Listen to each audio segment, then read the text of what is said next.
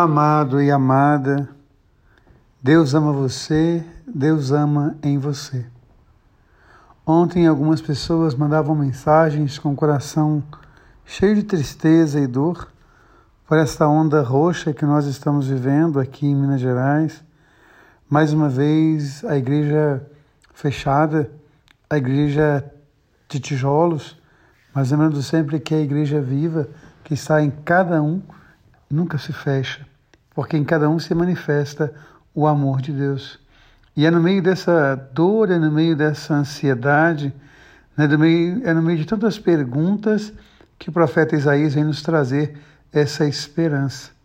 O profeta Isaías vai falar para nós que o Senhor faz de cada um de nós um elo da sua aliança.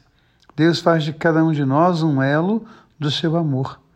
Por isso, essa mensagem Deus ama você, Deus ama em você.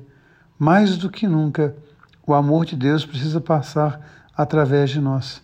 O amor que luta pela justiça, o amor que é proposta de, proposta de fraternidade, o amor que se empenha no diálogo, o amor que reconhece o outro como irmão.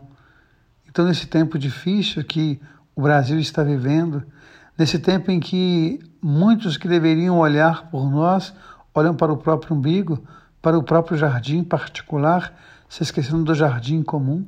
Então nós olhamos hoje a palavra e o profeta Isaías vai dizer isso com muita força.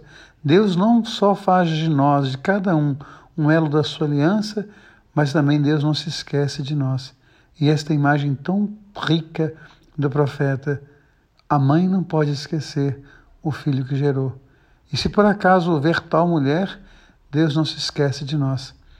Eu me lembro de Rubem Alves que dizia que os negros iam para o mar, para a praia, e ali tocavam seus batuques e cantavam, e ao cantar para os seus orixás, para as suas divindades, eles diziam: Ó oh mãe, onde você está? Olhando para o mar, olhando em direção à África. Nós somos convidados a olhar para o irmão. E ao olhar para o irmão, contemplar a presença de Deus e dizer ao Senhor: Eu sei onde você está. O Senhor está em cada irmão. Por isso Deus ama você, por isso Deus ama em você. E quando nós olhamos o Evangelho, a gente percebe o perigo de uma religião fundamentalista.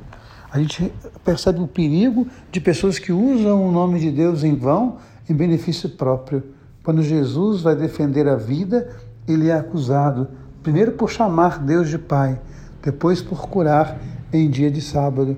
Que nós possamos hoje pensar nisso como nós usamos o nome de Deus. Eu vejo nas redes sociais todos os dias pessoas usando o nome de Deus para defender ideologias políticas, ideologias que levam muito mais à morte do que à vida que é proposta por Jesus.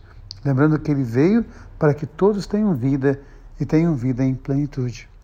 Meu irmão e minha irmã, Deus não se esquece de você. Deus te faz elo da aliança. Deus te tem como um filho no colo de mãe uma filha no colo de mãe. Deus ama você, Deus ama em você. Amém.